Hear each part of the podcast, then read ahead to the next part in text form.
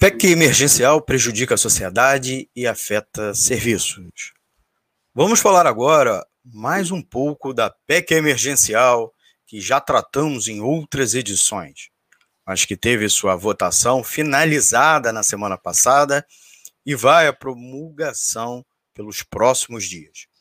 Como já tínhamos dito, ela foi enviada ao Congresso Nacional pelo ministro da Economia, o banqueiro Paulo Guedes, em 2019 mas agora, no começo de 2021, ela foi ressuscitada com a desculpa tanto de arranjar a folga orçamentária para a retomada dos pagamentos do auxílio emergencial, como sinal ao dito mercado com a promessa de manutenção de, de, de, disciplina fiscal. A versão final da PEC é extremamente danosa ao serviço público e, consequentemente, à, à população já que decreta medidas como o congelamento dos salários dos servidores, a suspensão de concursos públicos e o cancelamento de promoções e progressões nas carreiras, quando as despesas obrigatórias da União fecharem, chegarem a 95% do total previsto pelo teto. As medidas afetam diretamente os cargos que recebem menores salários, ou seja, a grande massa do funcionalismo público, inclusive os trabalhadores essenciais que estão lutando na linha de frente contra a Covid-19. O primeiro ponto é grave, ao praticamente impedir a realização de concursos públicos, pode criar um déficit de recursos humanos em áreas fundamentais, como a saúde, educação e segurança. Podemos considerar estranho o fato de que o texto ser omisso quanto aos cargos em comissão nos quais são admitidos os apaniguados políticos. A PEC também significa uma chantagem contra os governos estaduais ou municipais tendo o funcionalismo como refém. As unidades federativas não são obrigadas a congelar salários, suspender planos de carreira e paralisar concursos de admissão, mas se não acatarem essas medidas prejudiciais aos servidores e à sociedade, perderão o direito a empréstimos e acesso a recursos do governo federal. As medidas mais danosas, quando as despesas obrigatórias da União chegarem a 95% do total previsto pelo teto, são as seguintes: congelamento dos salários, suspensão de concursos públicos, como a gente já disse, e também de cancelamento de promoções e progressões nas carreiras. Na prática, estados e municípios terão de aderir sob pena de não terem mais recursos federais. Portanto, o problema é que essas medidas atingem de modo mais contundente a grande massa dos servidores públicos, exatamente aqueles que prestam serviços prioritários à população.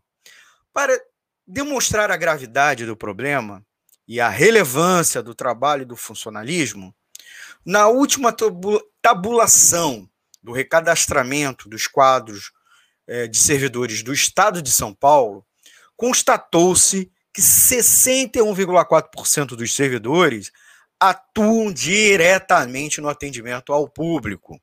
São milhares de profissionais da saúde que estão travando dura luta contra a pandemia.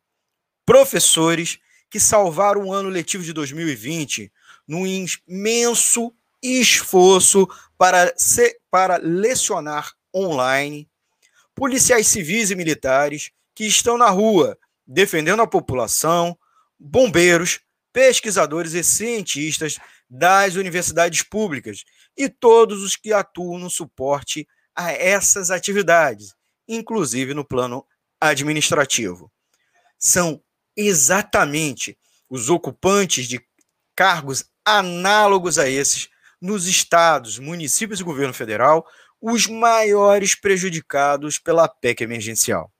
Não é justo que esses trabalhadores arquem com o rombo fiscal, à medida que ganham menos e não têm os privilégios de numerosos cargos em comissão e dos que ocupam o topo da pirâmide salarial nos três poderes. Já as organizações que integram o movimento Renda Básica que Queremos, responsável pela campanha hashtag Auxílio até o fim da pandemia, se uniram a outros movimentos sociais para, nesta quinta, fazer uma grande manifestação virtual em todo o país pela volta do auxílio de 600 reais por mês até o fim da pandemia. O movimento alerta que o teto definido pela PEC emergencial deixará um, um em cada quatro beneficiários fora do auxílio emergencial deste ano, algo em torno de 17 milhões de brasileiros. Além disso, os valores aprovados para as parcelas em torno de 375 reais por mês para mães com filhos, no máximo, são insuficientes para manter uma família com três ou quatro pessoas. Para comprovar isso, basta uma ida ao, ao supermercado no começo é, agora do mês de março, enquanto a PEC era discutida, para checar o que é possível comprar com esse dinheiro e a gente não gasta não menos que 254 reais, 260 reais para adquirir apenas duas caixas de leite, 5 quilos de arroz, dois pães para sanduíche, 2 quilos de café, duas garrafas de óleo, 3 quilos de feijão, 3 quilos de farinha, 3 quilos de açúcar, um pote de margarina e 2 quilos de carne moída. Legumes, verduras e frutas, por exemplo, ficam fora dessa lista. Para cozinhar é necessário gás e um botijão que não custa menos de 90 reais. Dados do Instituto Brasileiro de Geografia e Estatística, IBGE, mostram que os alimentos subiram 15%, praticamente três vezes a alta da inflação, o que foi de 5,2% em um ano.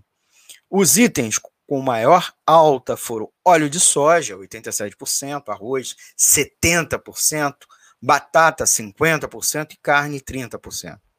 O indicador de inflação para a faixa de renda do Instituto de Pesquisa Econômica Aplicada, IPEA, tem consistentemente provado que a inflação dos alimentos é mais perversa para os mais pobres.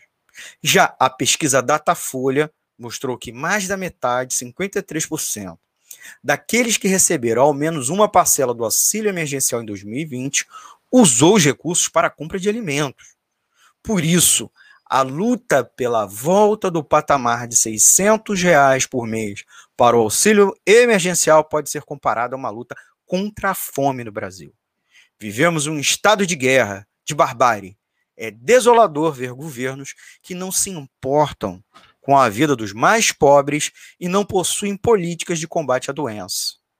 O auxílio de ao menos 600 reais por mês até o fim da pandemia seria o básico. Mas o Congresso Nacional e o governo federal, com o apoio da grande mídia e a conveniência do mercado, preferem manter políticas de morte e não de vida. Ou damos um fim no governo Bolsonaro e sua política ou ele dará fim ao Brasil.